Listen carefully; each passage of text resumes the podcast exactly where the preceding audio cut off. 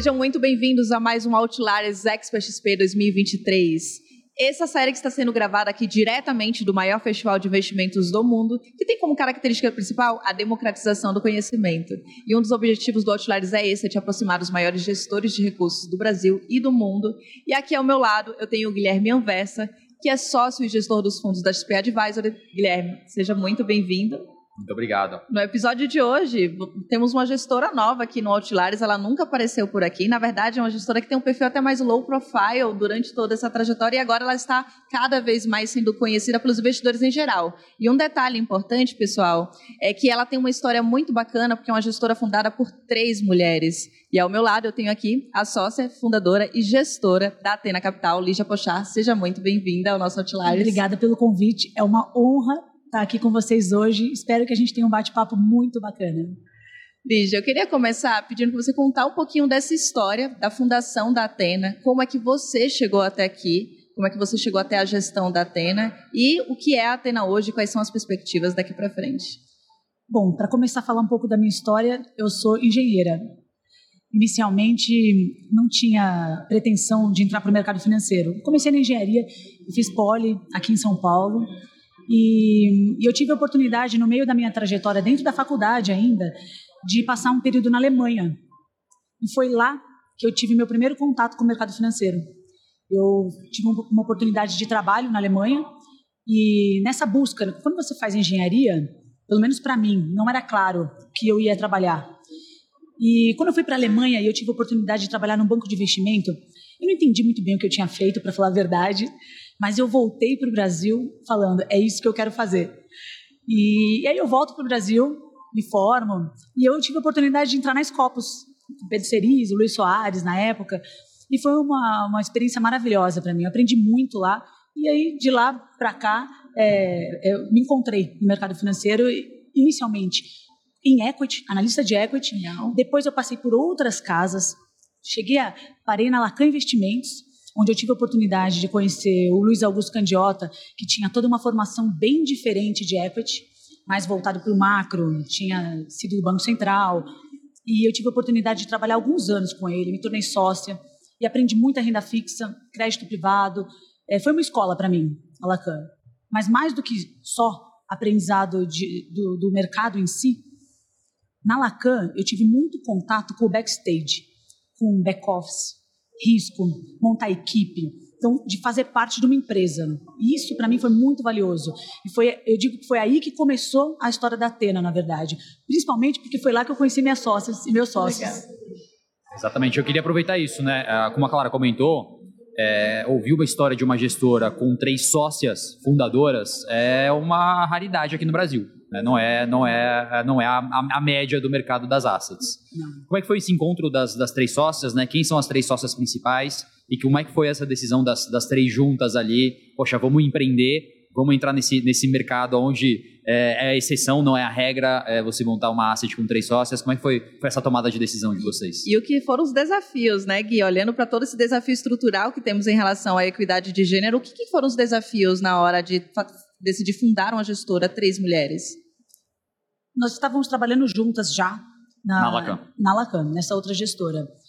E trabalhar, no final do dia, é isso: é você conviver com pessoas muito tempo, muito tempo juntas.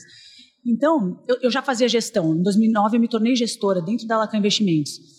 E, e dali para virar uma amizade, uma confiança muito grande com as minhas sócias, foi, foi o dia a dia. E mais do que compartilhar visões comuns do processo de gestão, a gente começou a perceber ao longo dos anos que a gente compartilhava visões parecidas de vida. Porque tocar uma empresa, montar uma empresa, na verdade, é muito mais do que fazer o core, do que ela se propõe. É, quando a gente decidiu montar a Atena, aliás, nem tinha nome ainda, a gente, vamos fazer nossa gestora, quando começou a surgir a ideia, é, a gente começou a perceber que o que mais fez a gente querer não foi só a gestão, o estilo nosso próprio de gerir ativos, mas também como que a gente queria, ia querer incentivar as pessoas, como que a gente ia querer atrair o time, que empresa que a gente quer construir, diversidade. Para a gente era importante. Gente, naquela época não existia ESG. Né, a gente vai fazer, não existia nem a palavra empreender muito colocada como é hoje. Então a gente nem sabia que a gente estava querendo empreender mas a gente compartilhava de visões, filosofia de vida, de como tocar uma empresa muito similar. Então, dali para vamos montar nós três, essa parte foi a parte mais fácil, na verdade, porque a gente era muito parecido em vários aspectos, de valores. E, claro, por volta de 2012, a Atenas surgiu, nasceu em 2013. Mas em 2012, a ideia começou a ganhar corpo. E a Débora, minha sócia, que eu brinco que ela é a sócia corajosa. Eu sou a, a sócia, ok, depois que eu incorporo, cada uma tem sua história de vida, mas ela, da, das nossas sócias, ela é corajosa. E ela me incentivou.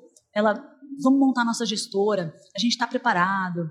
E eu, claro, fui fazer minha lição de casa. Eu sou a, a que estuda a fundo, vamos fazer o business plan, e vai no Excel, e vai conversar com todo mundo possível do mercado para contar a minha ideia.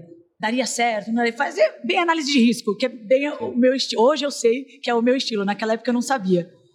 E aí eu fui. E um dos grandes desafios foi que eu tive, por incrível que pareça, e aí já entrando nessa linha dos desafios de montar uma gestora, era um mentor, uma pessoa muito importante para mim, que não vem ao caso aqui citar nomes, mas foi muito desafiador porque eu conversei com muita gente de mercado antes de decidir montar Asset.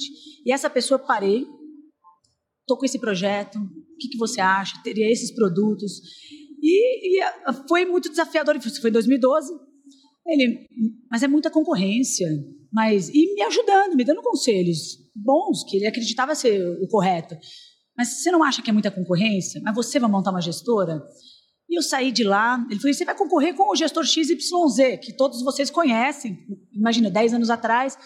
Então, eu acho que é perigoso, essa sua ideia é perigosa. E eu voltei para Débora, minha sócia, Debs, esquece, não vai dar certo. A gente, não, a gente vai ter uma concorrência muito grande. Eu voltei com aquilo e demorou um ano para eu, de novo, voltar a ideia e ela, ela acontecer. Por isso que a gente montou em 2013.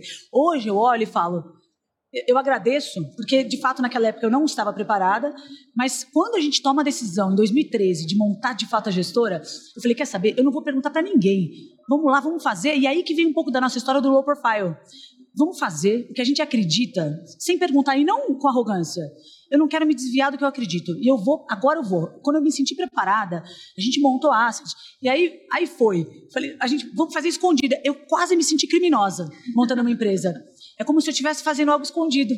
Mas, é, é, na verdade, hoje eu entendo que foi uma proteção para que a gente não desviasse o foco, porque é tão desafiador montar uma empresa em qualquer área. Qualquer área no Brasil é muito difícil empreender.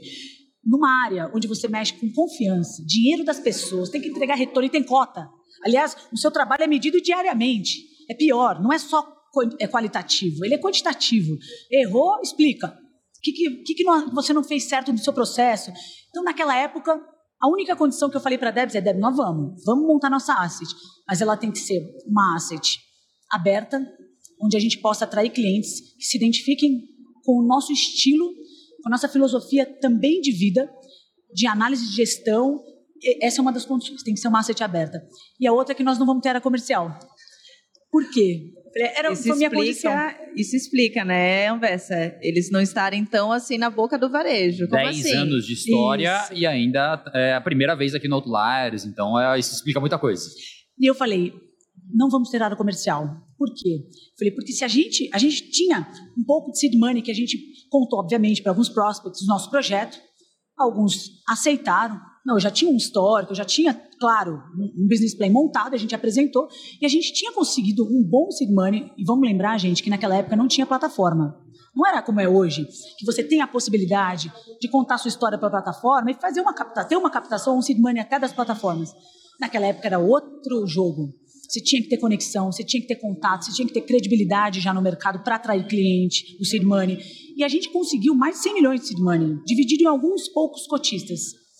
Mas aí eu falei, eu chamei a nossa sócia e falei, o negócio é o seguinte, se a gente tiver a comercial e focar no crescimento, de alguma maneira, assim como eu não quero me desvirtuar com opiniões, com as nossas estratégias, eu também não quero me desvirtuar com o crescimento. O nosso comercial, a nossa maior propaganda vai ser o retorno, vai ser o resultado do nosso trabalho. Com o resultado, a gente vai apresentando o resultado e a gente vai conseguindo mais clientes. E, para minha surpresa, a Débora não só topou, como falou: é isso, comprou essa ideia, a Fernanda, a mesma coisa. E foi, e aí, aí a gente começou, sem área comercial, com esse money inicial e sem que ninguém soubesse do nosso projeto, principalmente. E o que é interessante é que nesse cenário competitivo há 10 anos atrás, a gente está falando de mais ou menos 300 assets que existiam no Brasil na época. Quando a gente joga esse filme para 10 anos depois, a gente está falando de mais de 900 assets, né? Então a competição aumentou e aumentou muito. É, tem uma coisa que você falou muito no início da tua apresentação, que foi é, valores, filosofia. Conta um pouco do que está por trás aqui, que, que, que, é, é o que está por baixo aqui dessa estrutura que, que, que uniu vocês. Para mim, é, os, os, o grande valor que eu aprendi ao longo do tempo é você não focar não só no crescimento, mas também no retorno. Eu vou explicar. Uma gestora falando que não foca no retorno parece é, contraditório. Isso eu fui descobrindo. Nada foi desenhado, gente. Nada foi assim. Qual a estratégia da, da? Ah, vai ser uma asset que vai focar em, em controle de risco. Nada. Foi é, era o meu estilo, eu fui me descobrindo como gestora. Eu já era gestora, mas quando você monta uma asset, é o seu nome, é diferente. Você tem uma responsabilidade muito maior. E é, não vamos ter área comercial, foi o primeiro aspecto. E o segundo foi, tinha uma, uma, um terceiro ponto que eu falei para a Débora. Tem só um pequeno problema, Débora, a gente não pode errar também. E esse a gente não pode errar, não é... pode errar. Essa palavra me marcou, essa frase me marcou. Quando eu visitei a Atena pela primeira vez, quando a Lígia falou não pode errar, eu falei, mas como assim? assim? Que história é essa, Lígia? Como assim não pode errar? Hoje, essa, essa, esse conceito, na minha cabeça, está muito mais desenvolvido. O não pode errar naquela época era, se a gente errar, e a gente não tem área comercial, e a gente não tem é, um banqueiro, um, ex, um homem pra, com credibilidade, com uma carreira já bem sucedida, como é que a gente vai atrair novos clientes? Então a gente não podia errar. Então eu criei, eu virei uma, uma obsessão por controle de risco mas era uma obsessão, não era uma venda. A gente não tinha comercial, não ficava vendendo nada. Era o dia a dia, era uma obsessão de processo que eu comecei lá atrás a criar. Então, para vocês terem uma ideia, quando a Atena surgiu, tem toda aquela é, história da Ambima, CVM. A CVM saiu muito rápido, mas a Ambima demorou, porque você precisa passar por todo um processo de, de fiscalização e montar a infraestrutura da asset. Eu fiquei responsável pela parte, olha, vamos montar a parte de back-office e risco, porque não tinha gestão ainda, não tinha dinheiro para gerir. A Débora ficou com toda a parte da tecnologia e ela faz super bem, ela ama a tecnologia e super dedicada. Para vocês terem uma noção, a gente nasceu em nuvem em 2013, era uma coisa, é, naquela época não era comum, servidor duplo, enfim. E eu, eu, eu, eu pensei, eu não vou contratar back-office nos primeiros cinco meses. Por quê? Porque eu vou montar todas as planilhas de back-office e risco, eu vou aprender, vou fazer manual, e aí quando eu contratar, eu vou ensinar. É claro, com toda a humildade, eu também tenho a aprender mas eu queria ter controle dos processos. O que, que é o back-office? Isso aí foi uma grande escola anterior para mim, porque eu já tive muito contato com o back, então eu já sabia como que funcionava, como que as, as áreas dentro de uma gestora elas se interligam. Isso foi muito valioso quando a gente foi montar a Atena.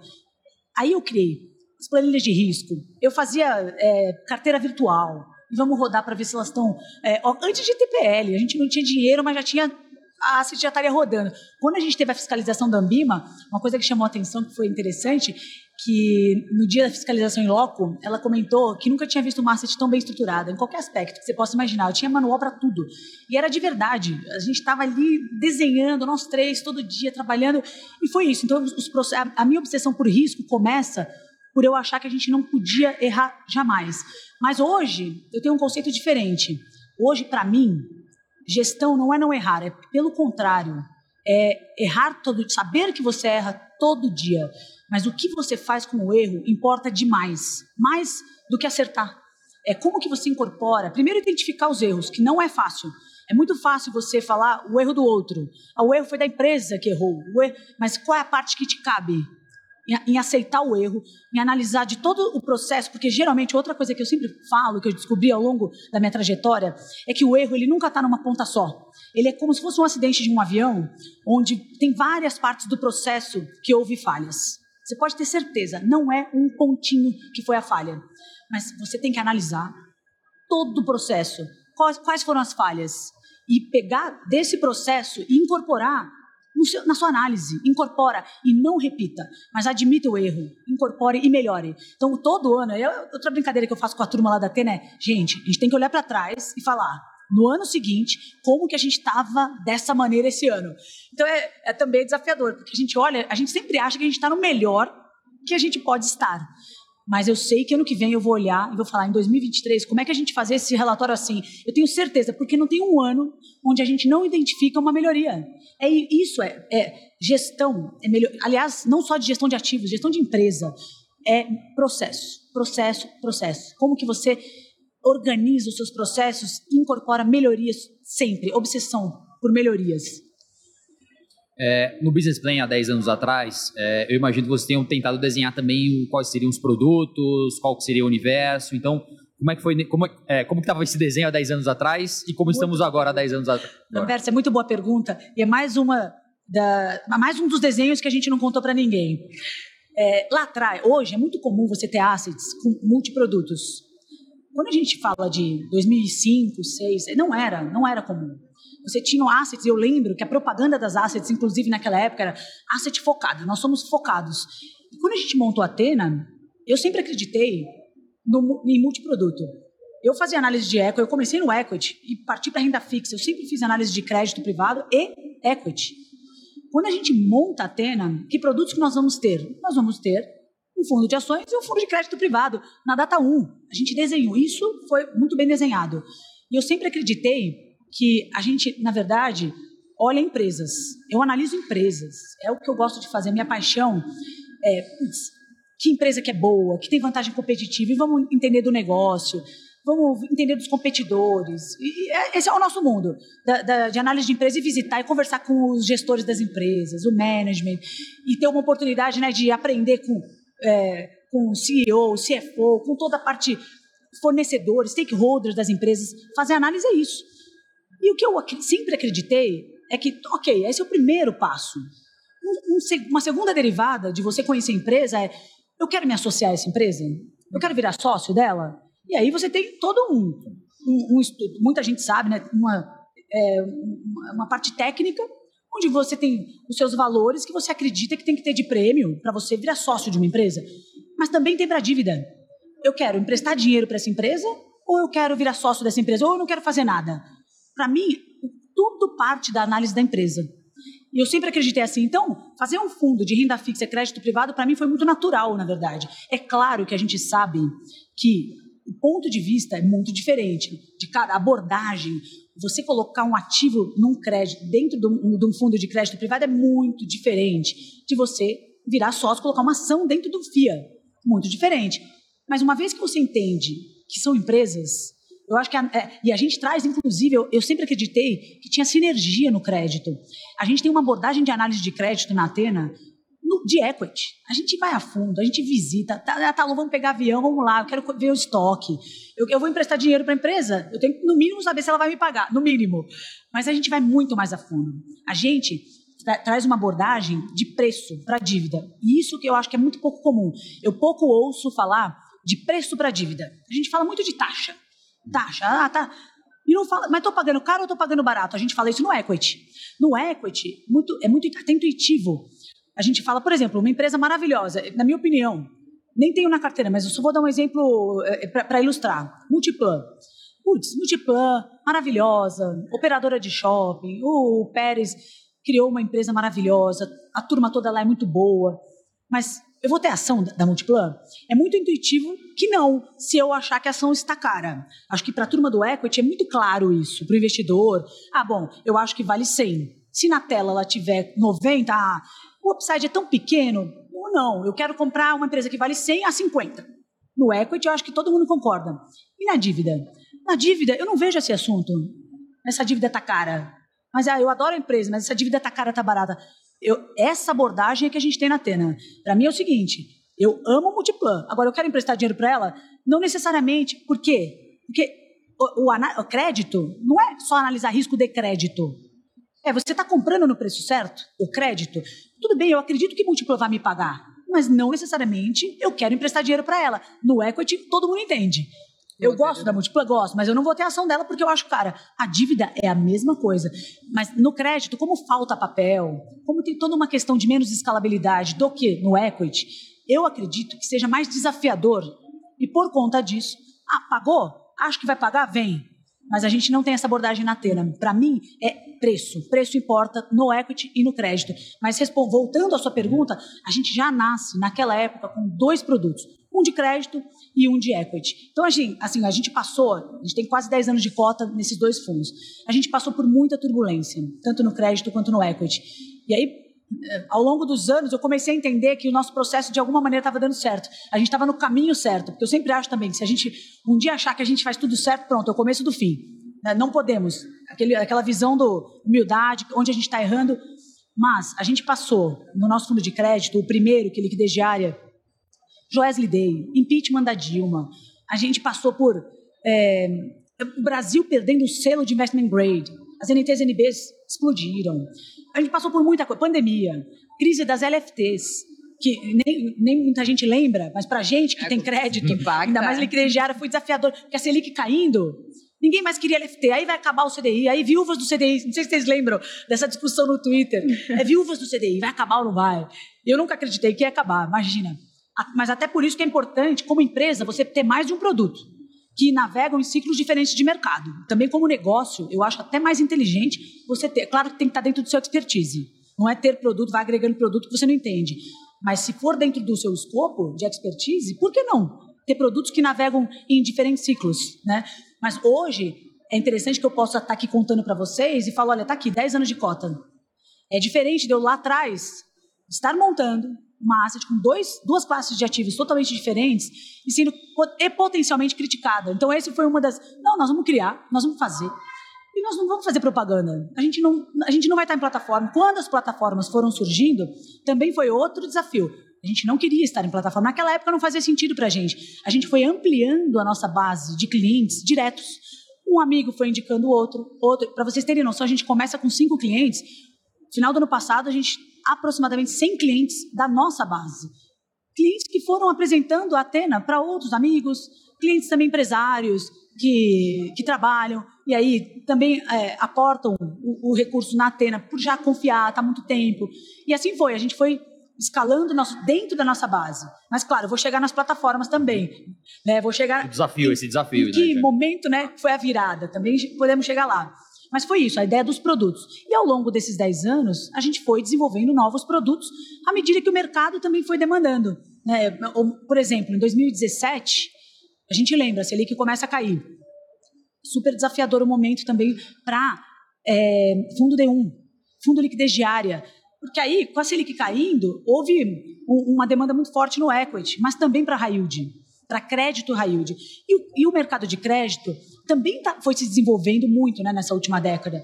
Mas surgiram muitas assets de crédito. Aí, nessa época, até assets que faziam equity. Já não era mais patinho feio você fazer os dois. Mas a, a gente já estava lá atrás, passando por várias crises. E que para a gente é muito valioso. Você passar por crise, errar, depois até a gente vai chegar em Americanas, vou, a gente vai, vai ter história para contar dos erros nossos do passado, como a gente se preservou no, atualmente mas a gente também foi desenvolvendo novos produtos à medida que o mercado também foi permitindo.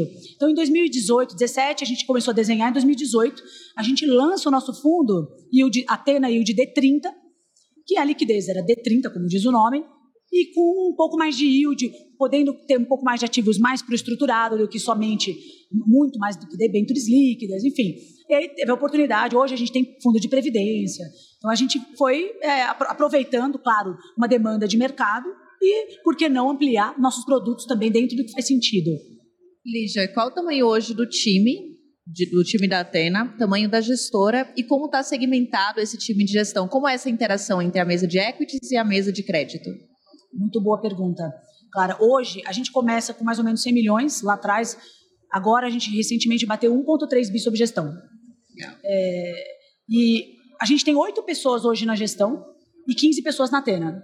Nós somos um time, um time enxuto e, e assim pre pretendemos continuar enxutos. A gente traz é, tanto para a gestão da nossa análise de empresas, mas também na, na gestão da própria Atena Capital, essa, essa cultura do não desperdício. Aí vou fazer até um comentário antes de falar da equipe. A gente demorou sete anos para ter dois Bloombergs, para vocês terem noção como que nós somos na Atena. É, dinheiro importa. Para mim, é, a gente tem que, se, tem que controlar sempre. Mas isso é tem tudo a ver, gente, com, a, com, o nosso estilo de fazer gestão. É o jeito que a gente toca a empresa, que a gente toca a vida. É, outra coisa que eu não mencionei, que é tão importante quanto, é que o nosso dinheiro está 100% também na asset, na gestora. hoje. Inclusive, é, com quase 20% de todo o PL da Asset hoje é dos sócios. Isso é muito importante. É um alinhamento total. E mais ainda, além do nosso dinheiro estar 100% na Asset, nos mesmos veículos, pagando as mesmas taxas. E aí eu sei que é super controverso, gente. É, ah, por que, que você não faz um veículo apartado? Porque não é errado. Não é, eu acho que é legítimo. E até fiscalmente falando, é mais interessante. Mas a gente sempre preferiu é, compartilhar não só os mesmos riscos. Porque quando você tem veículos diferenciados de taxas, mas os mesmos ativos, você está no mesmo risco. É verdade. Mas você não está no mesmo retorno. Então, não é a mesma relação, para mim, na minha cabeça. Não é a mesma relação risco-retorno que o meu cotista.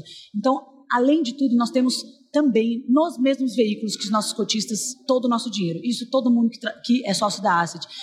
Mas falando da equipe, é, hoje nós somos em oito na gestão.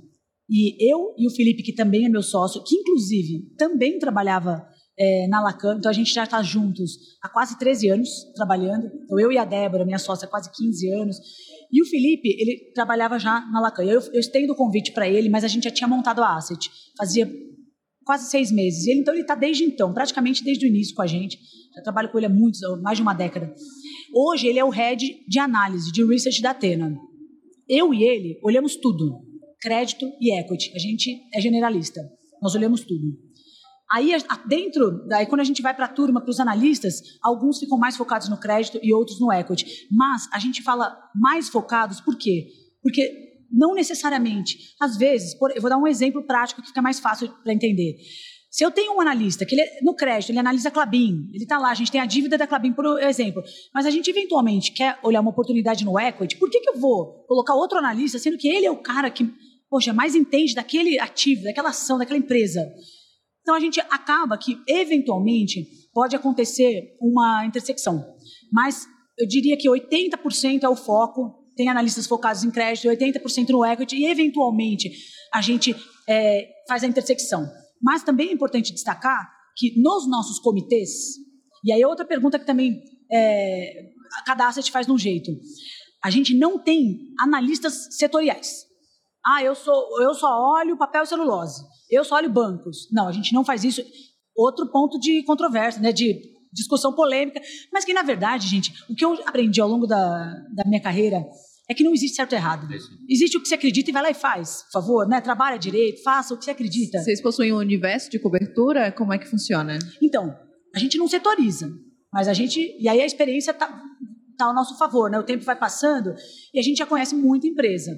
Então a gente já tem análises, cada um com as suas empresas, mas voltando à setorização ainda, eu gosto, mais do que não setorizamos, eu gosto do debate onde um analista analisa a Clabin, vou dar um exemplo genérico, tá? E o outro Suzano. Por quê? Porque o debate, ele fica muito mais divertido, é no mínimo mais divertido, mas ele fica mais produtivo. Porque você tem um especialista, na minha cabeça, não é comitê, é aula. Aí quem que é o cara que contesta? Tudo bem, ah, o gestor. O gestor, da... mas gente, o analista, muitas vezes ele sabe muito mais do micro da empresa do que do gestor. Viu? Ele, ele é o cara que está ali, que está no dia a dia, que olha, que, que pega a notícia e incorpora já no modelo. Então ele sabe mais do micro, eventualmente até do que o próprio gestor. Então a gente, a gente precisa criar um comitê, aí de novo risco onde a gente saia mais produtivo do comitê. O nosso objetivo é esse. O nosso objetivo não é ganhar, não é estar certo, não é ter razão. O meu objetivo é como que a gente traduz todo esse trabalho em resultado.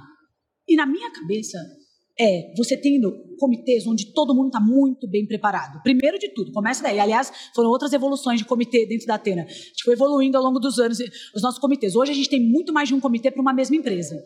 É, até nessa linha de produtividade de comitê e até de não ser aula. Comitê não é aula. Nós não vamos conhecer a empresa no comitê, a gente lá vai decidir. E aí você tem dois analistas que sabem do setor. Você tem o gestor que também sabe do setor. Gente, o analista de risco que participa do comitê e eventualmente até convidados de fora. Eu trago até especialistas do setor de fora para deixar o comitê ainda mais produtivo.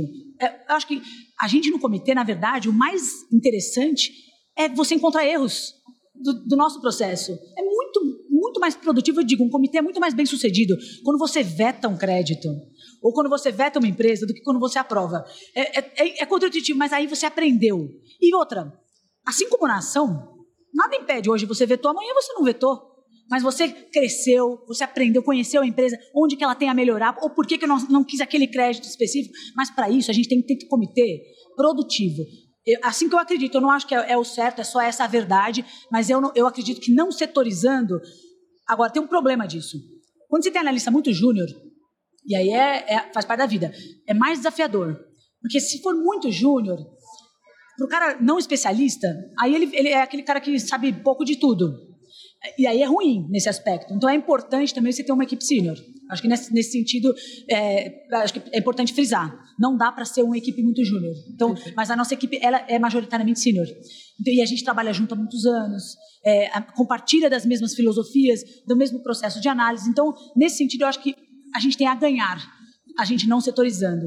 E aí o nosso universo é vem já de todo o, bom, bolsa, né, a gente nem tem tantos papéis assim, vamos combinar, líquidos que cabem dentro do nosso processo, mas a gente tem, a gente acompanha as empresas há muitos anos e, eh, principalmente, a gente foi criando dentro dos nossos processos flags que chamam a atenção porque a ação varia, aliás, é crédito também, mas o preço varia, às vezes de uma semana para outra, quando você viu, né, mudou o preço e uh, surgiu uma oportunidade que você não estava vendo.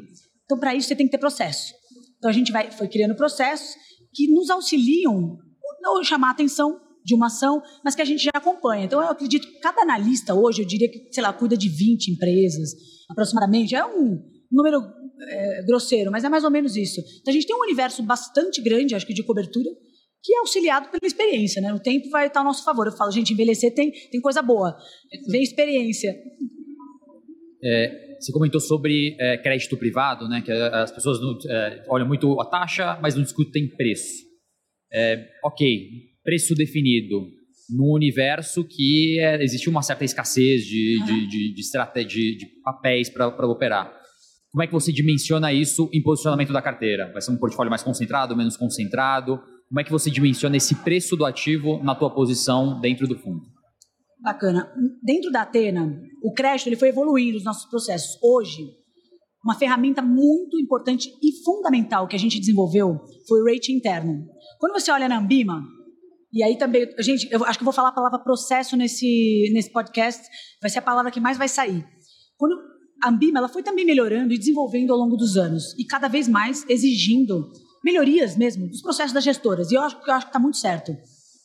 Quando a gente passa é, pela pandemia, a gente teve melhoria de processo da Ambima de liquidez, não só de preço, mas como que o gestor tem que fazer com a liquidez dos ativos dentro da carteira. Crédito, eu, a, gente pulveriza mais. Começa daí, já res, começando a responder sua pergunta. Mas dentro da, da nossa melhoria de processos, a gente desenvolveu rating interno, que é recomendável ter, não é obrigatório. Mas a gente, já que a Ambima recomenda, por que não? Vamos melhorar, a gente já faz. E a gente passou alguns anos atrás a ter rating interno. E essa ferramenta foi tão valiosa e melhorou tanto o nosso processo é, de análise e até de aceite para as carteiras. E aí, o que, que a gente faz no rating interno, que é onde a gente dá preço para os ativos? É o grande pulo do gato, eu diria, o rating interno. A gente faz toda a análise qualitativa em comitê. Primeiro, análise quem é a empresa, tudo. Legal, amo essa empresa, amei, está aprovada na qualidade, no produto, na história da empresa. Ó, ótimo. Vamos passar para um comitê quantitativo agora. Projeção, fluxo de caixa. Então a gente não é, não é só uma análise que para no EBITDA porque eu estou indo para o crédito. Não, eu vou parar no valor dessa empresa, como equity. Vamos. Aí, depois que a gente tem tudo o mapeamento econômico-financeiro dos concorrentes também, tudo, como equity, como se faz no equity, a gente faz no crédito, a gente pega, ok, a empresa está aprovada no crédito? Aprovada. Agora, que emissão que a gente vai discutir? Vamos discutir as emissões? Afinal, que instrumento?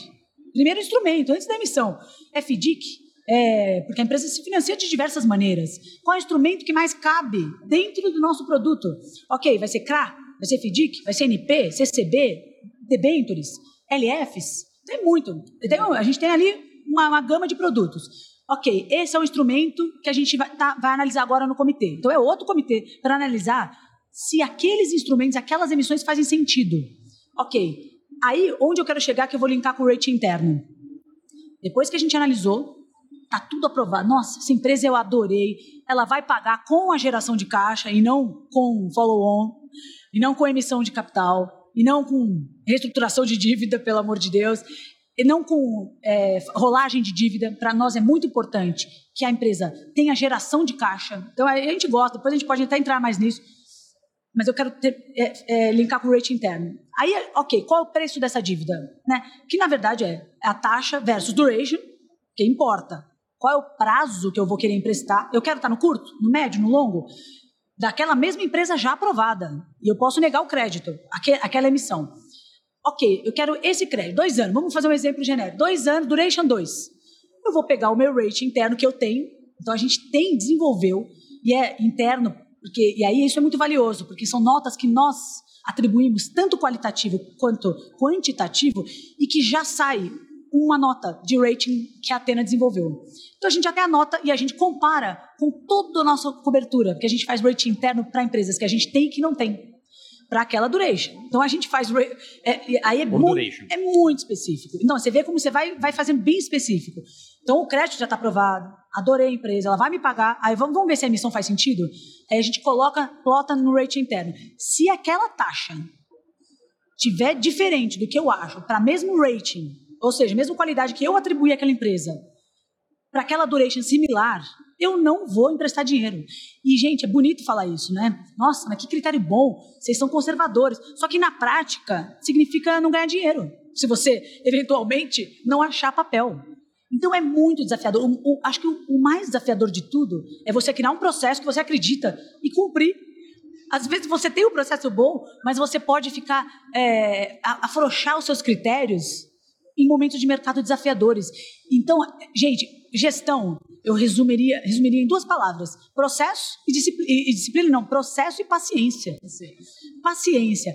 É, e assim, é você abrir mão. Então, mas a gente conseguiu, com o rating interno, ao longo dos anos que a gente desenvolveu, melhora, a gente melhora esse nosso processo de rating, falar, olha, o preço dessa dívida está errado. Está errado. Então, para uma Duration 2, empresa dessa qualidade, na nossa visão. E, ah, e tem mais um detalhe que o rating interno, a gente tira a nota. Se eu conheço um pouco da empresa, empresa vocês podem conhecer, o mercado pode conhecer a empresa. Mas assim, é, vou até falar de Suzano de novo. Todo mundo conhece Suzano. Vamos supor que a Atena não conhecesse Suzano. Eu nunca analisei Suzano. Então eu tenho que ser humilde para tirar nota. Primeiro, ser humilde e admitir que eu não conheço. Primeira coisa, comitê, gente, a gente está analisando Suzano faz seis meses. Era lá. Humildade, nós não conhecemos profundamente. Ok, então no rating, a gente faz um deflator. A gente dá uma nota onde isso nos protege, porque a partir do rating também vai surgir qual é o percentual que eu quero ter na carteira. O rating faz parte disso, ele linka. Para rating tal, eu não posso ter mais do que X%. Então, ao eu atribuir uma nota negativa por eu não conhecer tão bem o ativo, isso me protege. No final, protege o cotista, protege a gestão. Por quê? Porque você pode conhecer a empresa, ela tem uma fama de ser o máximo. Americanas não tinha fama de ser o máximo. Não importa, você tem que ter processo e cumprir o processo. E dar nota negativa se você não conhece. É, nota negativa é um modo de dizer, a gente tem que ter esse deflator, porque aí você empresta pouco. Se você errar no, no final, é, é tudo uma questão de. É, errar faz parte. Você tem que errar menor. É, no final, você vai criando ferramentas que vão te protegendo de erros, né? vão mitigando. Eu acho que no final do dia, gente, fazer gestão é você é, entender que é controlar risco e que o retorno ele é uma consequência de um processo de análise de risco. Ele não é o objetivo. Por isso que eu brinco. Eu comecei o podcast falando que é uma gestora que fala que não foca em retorno. Como assim? Né, você não foca em retorno? É, não está na minha mão o retorno. Muita gente me pergunta qual é a meta de retorno do yield D30, do fundo previdenciário, que inclusive a gente vai, é, vai sair daqui duas semanas na XP. Qual é a meta de retorno do, é, do, do liquidez diária? De, ninguém pergunta qual é a meta de retorno para fundo de ação, né? Ninguém pergunta isso. Por quê? Porque não está na nossa mão falar o retorno. O que está na nossa mão é que, que, que, preço que você compra ativo. Isso sim é a minha, faz parte da minha responsabilidade. Que preço que eu compro? Isso está na minha mão, é minha responsabilidade. Então, é, é, meio nessa linha, a gente inverte um pouco a lógica né, é, na, na Atena. Esquece retorno, foca no risco, foca se está adequado o preço que você está comprando os ativos. E aí, abre mão, abra mão, coloca em caixa. Então, assim, até. E aí eu comento né, que é, é muito bonito falar isso, mas é muito desafiador, principalmente ano passado. Todo mundo fala esse ano foi desafiador no crédito. Ano passado, para mim, foi muito pior. Não tinha, não tinha ativo. E aí, é, é, na, na, sua linha anversa de pergunta, pô, não é tão escalável, não tem ativo. O que, que você faz? Eu aumento o caixa. Eu aumento o caixa. É isso. E eu dou menos retorno mesmo. Aí eu brinco até, eu faço muita, muita apresentação para cliente nosso, é, agora para escritórios, agora que a gente está na plataforma. É, é, e aí? É, é, eu falo, qual é o retorno? O que, que, você faz? Não, é isso mesmo. Nós vamos estar com um carrego menor. Eu não desaprendi a fazer gestão. Eu brinco. Fazer gestão, gente, no final, ó, você tem um fogão, você controlar é, é, o, é, a boca do fogão. Eu quero fogo baixo, fogo médio, fogo alto. Se eu identifico que os spreads, mercado secundário, está muito demandador, putz, não tem spread, mas, meu, fogo baixo, aumenta a caixa, empresta para empresa melhor, abra mão de retorno. E você até aumenta o capacity do fundo fazendo isso, sabia? Porque tem muita história, né? Qual é a capacity do fundo de crédito? É menor, não tem ativo. Tem sim. Aumenta o caixa, dá um retorno um pouquinho menor. Não é que, obviamente, não é que a gente não vai dar retorno. Mas tem ativo que vai pagar menos, naquele momento é bom. Você vai se preservar. Quando os spreads abrirem, você vai comprar mais barato a dívida. O equity é tão intuitivo isso. Por que, que não é no, no crédito? É, é essa, essa nossa cabeça. Coloca caixa, vai para o caixa.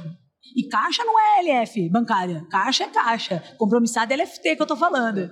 Caixa é caixa. Bom ponto. é, a gente está quase caminhando para o final do episódio. Passa muito rápido. Passa rápido. Passa voando, mas tem um ponto muito interessante. Acompanhando aqui, durante todo o ano, eu fiz alguns estudos sobre os fundos de crédito, olhando para toda essa volatilidade do mercado e buscando trazer para os investidores um pouco do que estava acontecendo. E muito desses levantamentos, eles faziam alguns rankings. Eles montavam ali quais fundos foram impactados por esse cenário, seja por ter na carteira Americanas ou Light, seja pela abertura dos spreads que estavam dentro da carteira dos fundos, e quais fundos conseguiram superar o CDI e manter a resiliência. E em todos os rankings, Anversa, a Atena estava lá. E aí eu queria entender de vocês, e de uma forma mais resumida para a gente caminhar aqui para o final do episódio, o que foi que vocês fizeram dentro da carteira nesse cenário que trouxe essa resiliência? E eu até puxo um pouco mais, porque em 2020 também vocês mostraram resiliência na carteira. Qual é a característica da gestão da Atena que traz essa resiliência para o investidor dentro dos fundos de crédito? Bom, obviamente tudo que eu já comentei dos processos, mas uma análise muito importante que a gente aprendeu ao longo dos anos é você analisar apetite de mercado, mercado secundário. Isso a gente analisa o, o dia inteiro, todos os dias, mercado secundário, spreads. Mas vou até contar uma história, é, essa falando de americanas. No final do ano passado, em 2022, é, é claro, a gente é uma casa de, que também tem muito crédito, então os estruturadores eles ligam para a gente oferecendo produtos, é normal. Ah, olha, a gente tem um produto aqui que vai sair, o que, que vocês acham? E era um FDIC na época, e, e, a história era muito boa. O FDIC era muito bom. E a gente falou, ah, legal, gostei. E aí, ah, então vocês gostariam? Aí eu falei, claro, gostaríamos. Manda o material, é claro, né? Porque a gente, pra gente fazer agora a nossa lição de casa. Aí o, o estruturador, não, não, não tem material ainda. Mas é, já tá, o book já está sobre tomado. Aí eu, mas, não tem material, como é que a gente vai analisar? Não, mas é que o, como o book já está tomado, eu já estou contando para vocês, mas, mas o feed era bom, não era ruim, do ponto de vista de pagamento. Aí a gente, internamente, a gente chegou e falou: nem precisa me mandar o material. Porque se já está tomado sem ter material, é um sinal tão importante que, no mínimo, o preço vai sair errado. Não é preço que eu comentei aqui que importa? Então, ainda que eu gostasse do crédito, o FDIC era bom, ia pagar, mas o preço dele vai sair, não vai dar no meu rating, então não vai, vai ser ruim, eu vou pagar caro por esse. Então, nem analisei. Mas isso são sinais que a gente tem que incorporar dentro dos nossos comitês. Então, análise do mercado secundário, demanda enorme por ativos e spreads fechando são sinais, Clara, que a gente tem que ser mais conservador. Então, no final do ano passado, o que, que a gente fez? Eu encurtei a, a duration da carteira, emprestei para ativos melhores, passei americanas em comitê e vetamos o crédito. E aí, um, acho que vale falar por que, que a gente vetou americanas, sendo que americanas era né, a queridinha do mercado, tinha um controlador bom e tal. Um dos processos que a gente aprendeu, que a gente incorporou no nosso checklist de processos é não emprestar dinheiro baseado em controlador. Isso hoje eu falo isso parece óbvio, mas se eu falasse isso ano passado, não era óbvio. Não era. A gente não empresta baseado em controlador. Por quê? Porque já erramos no passado. Já, já cometemos esse erro. Erramos pequeno, a nossa cota nem aparece, mas erramos. E admitimos o erro e não achamos que o erro foi do controlador, foi do balanço fake. É, é, claro que o caso Americanas é muito específico. Balanço fake, porra, ninguém. é muito difícil. Eu não peguei o balanço fake. Eu não peguei, mas eu não tinha o crédito. Por quê? Porque tem. Qual é a parte que te cabe? É isso que eu falo. Não, não nos cabe pegar pegar erro de balanço, fraude. Eu não acho que é uma sacanagem que a gente, pô, a gente tenta pegar, mas a gente não pegou as inconsistências também. Mas em, no final do ano passado nós vetamos o crédito. Qual é a parte que te cabe como gestor? Tem outras maneiras de vetar. A gente, quando a gente olhou o processo de Americanas, a gente pegou 2020 para cá. Tinham feito follow-on, estavam capitalizados e só deteriorou a saúde financeira da empresa nos últimos dois, três anos. A gente olhou, a alavancagem voltou a aumentar. O CAPEX, putz, é, é, subindo. Por quê? Pô, empresa de varejo, logística, é, omnicanalidade, é, digitalização, só ia, não, não, juros é alto. Só tinha de cenário desfavorável. Aí, gente, como para a gente não importa o controlador, não é que ganha ponto negativo, mas não ganha ponto positivo. Não ganha. Aí, não, esse não. Esquece. Vetamos o crédito. Então a gente não tinha na carteira. Começa daí. Mas além de não ter os créditos, e mesmo com o desafio de achar taxa.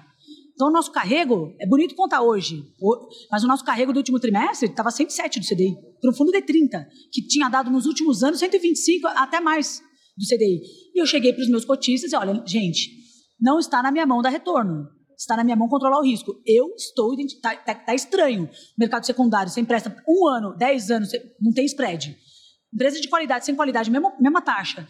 Para mim, ó, são sinais. Aumentei o caixa das carteiras. Eu fui no, eu cheguei a 50% de caixa no fundo D1. Caixa, LFT. Aí aumentei o caixa, emprestei para empresa melhor, troquei a qualidade. Quando veio Americanas, que não, a gente não adivinhou, mas a gente tinha vetado o crédito, e não tínhamos light também, porque já tinha vetado o crédito em 2019. Os spreads abriram, a gente estava com a duration 1 da carteira. E no D1, no nosso fundo de liquidez diária, a nossa duration era 0,9. Volatilidade do meu fundo esse ano, do D30, é 0,12. Com a crise que a gente sofreu. Então, assim, eu olho para trás, mas, de novo, humildade. Eu acho que a gente acertou. A gente está no caminho certo. E, e, mas gestão olha para frente, gente. A gente não tinha acho que a gente acertou em não ter. Os nossos processos, eles estão cada vez melhores. E eu acho que no final do dia é isso, gente. É, é você fazer direito, é, ser turma dedicada, né, trabalhar e ter seus processos, pegar da, da, burocracia, da parte né, chata, entre aspas, dos processos, fazer com que ele vire, ponha a seu favor. Ele vai te ajudar. Nos processos é que você vai conseguir ter muito sucesso, eu acho. Perfeito. Algum recado final, Vessa? Alguma dúvida final? Uma rapidinha. É, 10 anos, é, praticamente sem cotistas. Por que agora o varejão? Por que agora as plataformas? Excelente. Foi ótima essa pergunta. Excelente.